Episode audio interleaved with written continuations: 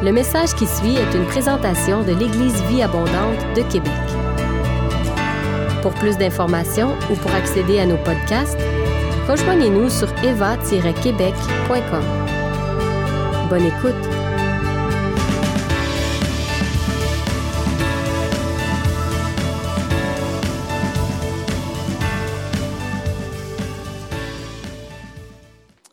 Seigneur, on prie que tu puisses bénir ces instants, ta parole, au-delà des mots mentionnés par euh, ma bouche sur cette estrade. Je prie que tu viennes visiter les cœurs, interpeller les vies. On te prie, Père, que ton règne vienne dans nos vies. On te le demande dans le nom de Jésus. Amen. Amen.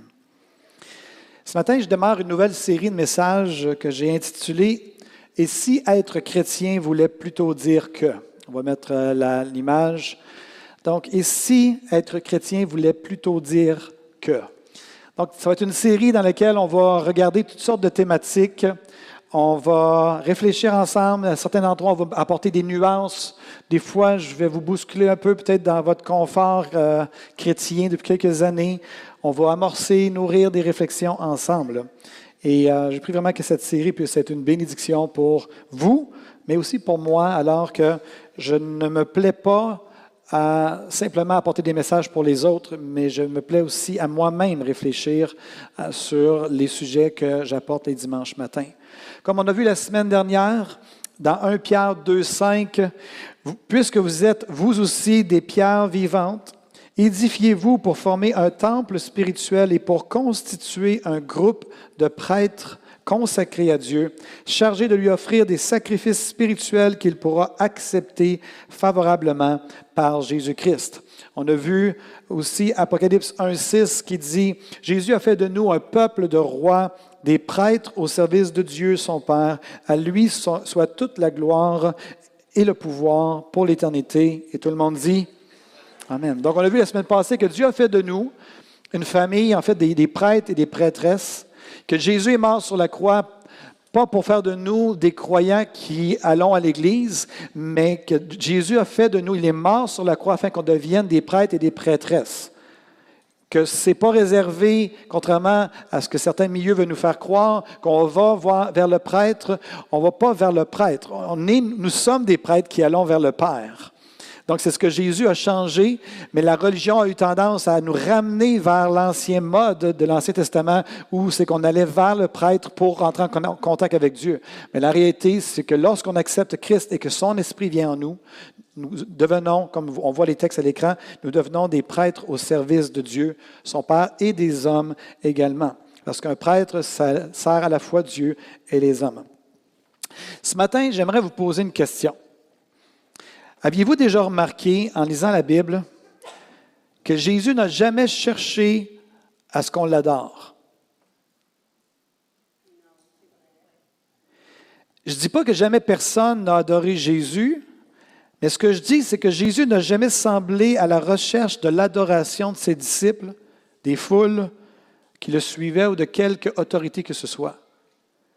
Lorsqu'on relit les Écritures avec cette perspective en tête, on se rend compte que Jésus est assez low profile, comme on dit, c'est-à-dire qu'il ne cherchait pas nécessairement à, ce que la lumière soit mise sur lui, mais il mettait constamment l'attention sur le Père. Il a même pris la serviette, il a lavé les pieds de ses disciples. En fait, Jésus a toujours insisté pour qu'on adore le Père, mais pas lui.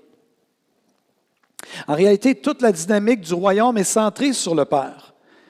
On peut lire d'ailleurs dans 1 Corinthiens chapitre 15 que lorsqu'il va y avoir la résurrection, en fait, ce qui va se passer dans le ciel, c'est que les morts vont ressusciter en Christ et Jésus va remettre le royaume à celui qui est Dieu et Père, après avoir détruit toute dénomination, toute domination, pardon, toute autorité et toute puissance. L'apôtre Paul explique que le dernier ennemi qui va être vaincu, c'est la mort.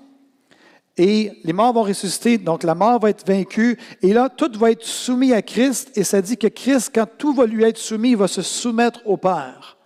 Donc, toute l'attention dans les Écritures est toujours été sur le Père, premièrement.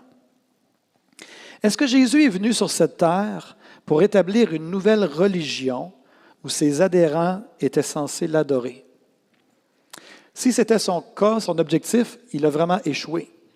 Parce que nulle part dans, les Écritures, on voit Jésus qui dit, OK, là, je suis sur la terre, mais quand je vais quitter, assurez-vous de m'adorer. Moi, je suis venu ici pour me faire une gang de suiveux et qui vont m'adorer par la suite.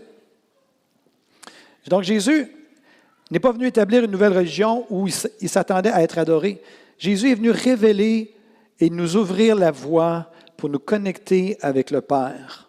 Jésus nous a révélé le Père avec sa perspective, ses valeurs, ses priorités. Quelqu'un a déjà dit que Jésus est la théologie parfaite. C'est-à-dire qu'il a incarné parfaitement les valeurs du royaume, les valeurs de son Père. Un jour, un homme, est venu, ça dit qu'il a accouru vers Jésus.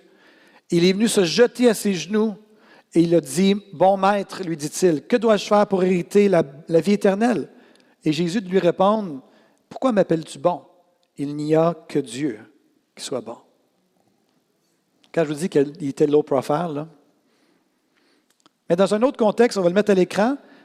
Lorsque Jésus a été élevé au ciel, dans Luc 24, 51, 53, on peut voir un des endroits où que Jésus a été adoré par ses disciples. Pendant que Jésus les bénissait, il les quitta et fut enlevé au ciel. Quels sont ceux qui auraient aimé vivre ce moment-là? Tu es avec Jésus, il donne ses dernières recommandations et tout d'un coup, Jésus décolle, puis là, à un moment donné, il y a un nuage, une nuée qui, passe devant lui, il n'est plus. Et ça dit, quant à eux, après l'avoir adoré, ils retournèrent à Jérusalem, le cœur rempli de joie. Là, ils se retrouvaient à toute heure dans la cour du temple pour louer Dieu, le Père. Ça dit ici, quant à eux, après l'avoir adoré, j'aurais aimé être là pour voir qu'est-ce qui s'est dit, qu'est-ce qui s'est vécu. Jésus est là, il parle avec Jésus comme un ami. Et tout d'un coup, Jésus monte, Jésus leur est enlevé. On sait qu'il y a des anges qui leur sont apparus par la suite. Puis ça dit qu'ils ont adoré. De quoi avait l'air leur adoration? Ils ont adoré Jésus. Est-ce que c'était dans leurs habitudes ou non? De toute évidence, non, selon les Écritures. Mais ils ont pris le temps de faire quelque chose pour souligner son départ, sa présence. Et par la suite, sont retournés dans le temple. Lorsqu'ils se présentaient à toute heure, ils avaient compris que l'attention était sur le Père et ils louaient Dieu, ils louaient le Père. D'ailleurs, les Juifs euh, disaient le Shema Israël, euh, qui est vraiment l'idée que, au niveau de leur, du cœur de la religion juive, c'est vraiment le fait que Dieu est unique, Dieu est seul, Dieu, il y a un seul Dieu. Donc, suite à son ascension, est-ce que Jésus s'attendait à ce qu'il soit l'objet de notre adoration? Est-ce qu'il s'attendait, lorsqu'il est allé rejoindre le Père, que on met toute notre dévotion vers Jésus et que même des fois au détriment du Père? Je pose des questions. Question d'être clair puis d'enlever peut-être un peu d'inconfort. Est-ce que Jésus est digne d'être adoré? Oui. OK. Est-ce que Jésus est digne d'être adoré? Oui, tout à fait. Même nos chants contemporains nous incitent beaucoup à adorer Jésus. On peut dire également que Jésus est digne d'être admiré, d'être contemplé, d'être révéré, d'être honoré, d'être respecté, d'être estimé. Jésus est digne d'être loué, oui, d'être célébré, acclamé, applaudi, ovationné, glorifié, exalté, magnifié, vénéré. Oui, je fais de mes devoirs, hein, je vais chercher tous ces mots-là. Oui, c'est donc parce que je veux m'assurer que ma femme puisse calmer son anxiété? c'est donc approprié d'adorer Jésus, mais poussons la réflexion un peu plus loin ce matin. Je ne crois pas qu'adorer Jésus soit suffisant pour un enfant de Dieu. Dit autrement, je ne crois pas qu'en venant sur terre, Jésus s'attendait à seulement devenir l'objet d'adoration de ses futurs disciples. Lorsque j'étais adolescent, j'ai lu un livre qui m'a marqué profondément et qui avait une autre couverture à ce moment-là, mais je l'ai trouvé à la librairie chrétienne cette semaine. Le titre, c'est Que ferait Jésus à ma place? Quels sont ceux et celles qui ont lu ce livre-là? Vous êtes des vrais chrétiens. Vous avez l'assurance de votre salut est assurée. Quels sont ceux qui n'ont pas lu le livre? Prions ensemble. Ce livre est un classique. C'est un roman et qui a été écrit en 1897 et c'est le pasteur Henry Maxwell qui regarde son Église un jour et déclare ceci. Imaginez-vous si je vous proposais ça ce matin. Ce que je vais proposer ne devrait pas paraître extraordinaire ni d'une exécution impossible, dit le pasteur Maxwell. Je demande des volontaires, pris parmi les membres de cette Église, qui s'engagent sérieusement à ne rien faire durant toute une année sans se poser la question, que ferait Jésus à ma place? Ce sera notre devise, dit Pasteur Maxwell. Nous agirons exactement comme il le ferait s'il était à notre place, sans nous préoccuper de ce qu'il en adviendra. En d'autres termes, nous nous proposons de suivre les traces de Jésus. Et le livre, ça commence comme ça, puis le reste du livre, c'est des hommes et des femmes dans cette Église qui décident de s'engager à faire, à relever le défi pendant un an de toujours faire que ce que Jésus aurait fait à leur place plein de péripéties. Donc, pour ceux et celles qui veulent être sauvés, je vous encourage à lire le livre. Il n'est pas cher en plus. Je ne suis pas sûr qu'il y a beaucoup de copies à la librairie chrétienne. Et moi, je pars avec ma copie euh, cette semaine. Je pars avec ma femme en amoureux, fait que je pars avec, fait qu'il personne qui va pouvoir l'avoir parce que je veux garder mon salut cette semaine. Donc, ce livre met en lumière la notion biblique qui consiste à chercher à imiter Jésus-Christ. Car la vérité est que Jésus est à la fois un modèle à imiter et un Seigneur à adorer. Mais pas seulement un Seigneur à adorer. Bien souvent, on décrit Jésus, à, quel point Jésus est vraiment le Fils de Dieu, à quel point il est mort pour le pardon de nos péchés, qu'il est digne de dévotion, d'adoration, d'affection, de reconnaissance. On, décrit souvent Jésus comme étant dans une classe à part, ayant une vie parfaite, manifesté que pendant son temps sur la terre, il a manifesté une autorité évidente sur les éléments de la nature, sur les entités démoniaques, et qu'il a manifesté la puissance de Dieu par des signes et des miracles. On a peut-être un peu trop tendance à mettre Jésus sur un piédestal alors qu'il cherchait à être non pas l'objet de l'adulation des foules, mais il cherchait plutôt à être un modèle à imiter de ce que c'est une vie vécue selon les valeurs et les principes du royaume de Dieu, tout en étant en relation avec le Père. C'est comme si la religion, le côté adoration, le mode adoration, on a tendance à mettre Jésus sur un piédestal. Tout le monde sait c'est quoi un piédestal, hein? C'est un piédestal. On a tendance à mettre Jésus sur le piédestal et on a tendance à l'adorer et de vraiment l'honorer, de l'adorer, de le magnifier. Mais l'image que j'ai eue alors que je préparais mon message, c'est comme si Jésus descendait du piédestal, puis il me regardait, puis il dit, maintenant, suis-moi et imite-moi. Et le Seigneur vous dit la même chose ce matin. Oui, il y a le mode adoration, il y a le mode où on adore le Seigneur pour qui il est, à quel point il est un modèle, etc. Mais il y a aussi un mode aussi qu'on dit, Seigneur, non seulement je t'adore, mais je cherche à t'imiter. Mais parfois, dans notre côté religieux, on a tendance, Jésus débarque du piédestal, il dit, suis-moi et imite-moi, puis on prend Jésus, on le replace sur le piédestal, puis on dit, je préfère juste t'adorer. Je préfère juste te chanter des chants. Parce que le fait de t'imiter, c'est toute une autre dynamique.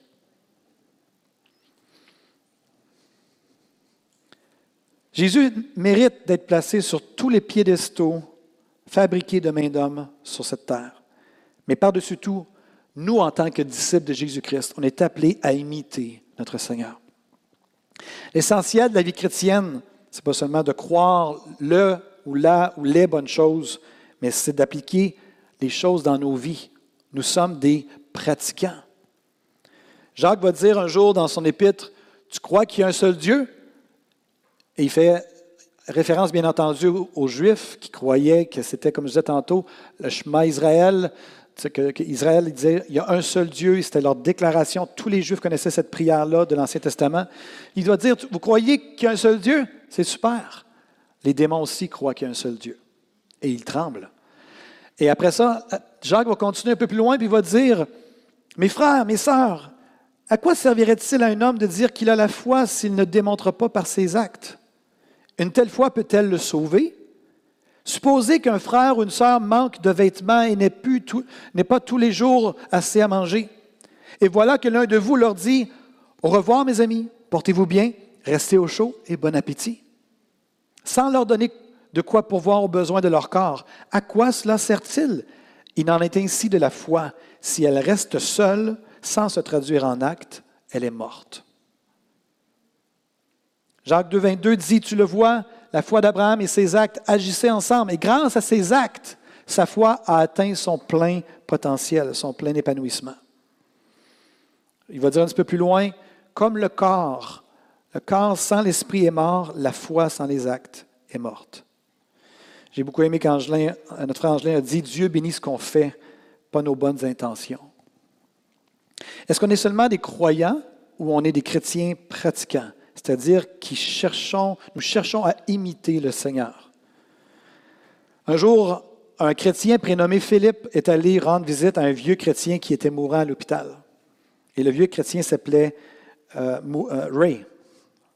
Et Ray dit à Philippe, Philippe, si tu as déjà blessé tes enfants, imaginez-vous un vieux monsieur qui est sur son lit de mort, il est sur le point de, quitter cette terre pour être promu dans la gloire. Il va regarder le jeune chrétien en disant, Philippe, si tu as blessé tes enfants, demande-leur pardon. Car ce qui fait d'un homme un homme, ce n'est pas son orgueil, c'est son humilité. Philippe acquiesça pour confirmer qu'il avait saisi le message. Puis Ray ajouta, mais ne sois pas un insignifiant. Dans le passé, Ray avait souvent encouragé Philippe à vivre une vie significative. Philippe promit à Ray qu'il ne serait pas un insignifiant. Et il dit à Ray, Ray, lorsque je serai vieux, je désire être comme toi. Ray a serré la main de Philippe en signe d'appréciation silencieuse. Et quelques heures plus tard, Ray alla rejoindre notre Seigneur. Quelqu'un a déjà dit ceci, le plus grand compliment qu'on peut faire à quelqu'un, c'est de lui dire qu'on désire être comme lui.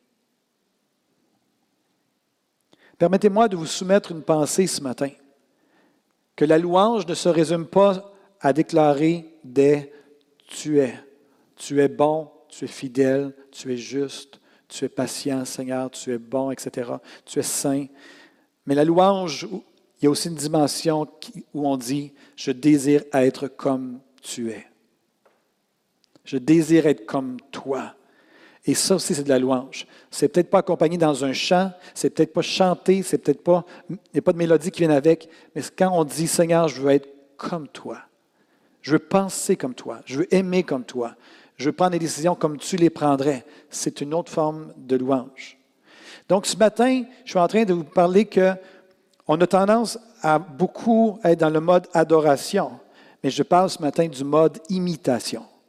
À quel point sommes-nous des imitateurs de Christ? J'ai parlé la semaine dernière de la mentalité de consommateur qui a tendance à grandir dans l'Église, à croître dans l'Église.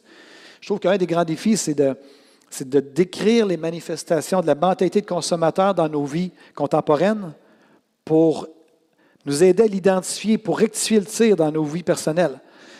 En d'autres mots, ce que j'essaie de dire présentement, c'est que oui, il y a cette mentalité de consommateur. On est dans une société avec l'Internet, ça a accentué cette dimension-là qu'on est dans un mode où on veut participer à des choses qui nous rapportent quelque chose. On, va s'inscrire parce que ça nous rapporte. tout ce qu'on voit sur Internet, tout ce qu'on aime, on va le consommer. Tout ce qu'on n'aime pas, on le rejette. Moi, j'ai grandi, et plusieurs d'entre nous, nous avons grandi avec la télévision. Euh, il y avait dans le temps la télévision avec qu'on changeait les postes à la main. Là, j'ai tous les gens des SVA en montant qui disent? Et il y avait cette dimension de, de, communautaire dans le salon de qu'est-ce qu'on va écouter ce soir? Le hockey, samedi soir. Jean-Guy me racontait ça, hein, qui a vu la télévision à un moment donné dans une vitrine, télévision couleur, je pense, que la couleur où c'était même noir et blanc en 51. Puis euh, les gens étaient devant la vitrine pour regarder la télévision. Mais au début, c'était toc, toc, toc. Puis là, on devait prendre une décision familiale à savoir qu'est-ce qu'on écoutait. On devait faire des compromis. Aujourd'hui, imaginez-vous faire ça. On revient tout pendant la prochaine année à la télévision, toc, toc, toc, pas d'Internet. Je vous garantis qu'on va vivre un choc culturel solide. Mon point, c'est que la particularité de l'Internet, c'est que c'est une consommation unique d'un individu qui fait en sorte que ça nourrit le fait que je me nourris que de ce qui me plaît. Mais il y a peu de place, il y a de moins en moins d'endroits où je dois faire des sacrifices et du dévouement pour les autres. C'est plus qu'est-ce que moi j'aime. Et Une bonne façon d'identifier, de désamorcer la mentalité de consommateur pour nous en tant que chrétiens, c'est en se posant la question, qu'est-ce que Jésus ferait à ma place? Parce que Jésus n'était pas un consommateur. Jésus était quelqu'un qui, avait les valeurs du royaume, les priorités du royaume. Il était, il marchait selon le royaume. Quand on se pose cette question-là, ça nous amène à réfléchir, à dire, wow, qu'est-ce que Jésus ferait à ma place? Dans ma carrière, qu'est-ce qu'il ferait à ma place? Dans cette situation au travail, j'avais l'impression dans mon esprit qu'il y avait quelqu'un qui vous posait la question, comment vous allez gérer une certaine situation à votre travail? Posez-vous la question, comment Jésus réagirait à ma place? Qu'est-ce qu'il ferait à ma place? Et faites-le. Ouais, mais, ouais, mais, c'est ça qu'ils ont dit eux aussi. Ouais, mais. après ça, ils ont vu aussi qu'est-ce que ça apportait comme fruit de vivre comme un disciple de Jésus, pas juste comme un adorateur de Jésus. C'est-moi vous donner un exemple très récent tiré de la Chine. Vous savez, l'accès à la Bible est de plus en plus contrôlé par le gouvernement chinois. Et on a reçu par euh, le ministère Portes ouvertes cette semaine un, courriel de leur part et ils donnent des pseudonymes aux gens, ce n'est pas leur vrai nom pour garder leur, euh, identité, leur anonymat. Mais il disait, raconte ceci, un chrétien d'arrière-plan musulman qui euh, a goûté à cette, euh, au gouvernement chinois qui veulent empêcher les, gens de lire la Bible. Ça dit, tout récemment, Xuan a été surpris en train d'écouter une Bible audio. Cela peut sembler anodin, mais en Chine populaire, la Bible audio est interdite à la vente. C'est pourquoi Xuan a été arrêté, interrogé et détenu par la police. Mais les policiers n'en sont pas restés là. Ils en ont profité pour procéder à un coup de filet sur l'église locale. Plusieurs compagnons de Xuan ont été emprisonnés de une à cinq journées. Parmi eux se trouvait un couple, Xiao Li et Xiao Mai. Les deux chrétiens ont été interrogés, le ton s'est durci, les autorités locales ont menacé le couple de licenciement parce qu'ils étaient des euh, travailleurs du gouvernement. Mais Li et Mai ne se sont pas laissés intimider. Cela, cela ne nous fait pas peur. En tant que chrétiens, nous n'avons rien à nous reprocher. Tous deux ont témoigné avec assurance. Et même si cela se retourne contre nous, même si notre fils perd aussi son emploi, nous n'aurons jamais peur. Li et Mai sont tous deux fonctionnaires pour le gouvernement chinois, mais ils préfèrent faire une croix sur leur statut et gagner leur vie plus modestement plutôt que de renoncer à la parole de Dieu. On a un exemple ici concret de gens qui disent, moi, je marche comme Jésus marcherait. Ils n'auraient pas peur, ils ne plieraient pas à la menace, à l'intimidation, et il va dire la vérité, il ne dirait pas des mensonges. Tu te demandes quoi faire, quoi choisir, quoi prioriser dans ta vie, le Seigneur te dit ce matin, Pose-toi la question, que ferait Jésus à ma place? Un jour, Jésus disait, on va le mettre à l'écran, Pourquoi m'appelez-vous Seigneur, Seigneur? Et ne faites-vous pas ce que je vous dis? L'apôtre Paul va dire aux Corinthiens, Soyez mes imitateurs comme je le suis moi-même de Christ. Il va dire aux Philippiens, Soyez tous mes imitateurs, frères et sœurs, et portez les regards sur ceux qui marchent selon le modèle que vous avez en nous. Au Thessaloniciens, il va dire, et vous-même, vous avez été mes imitateurs et ceux du Seigneur, en recevant la parole au milieu de beaucoup de tribulations avec la joie du Saint-Esprit.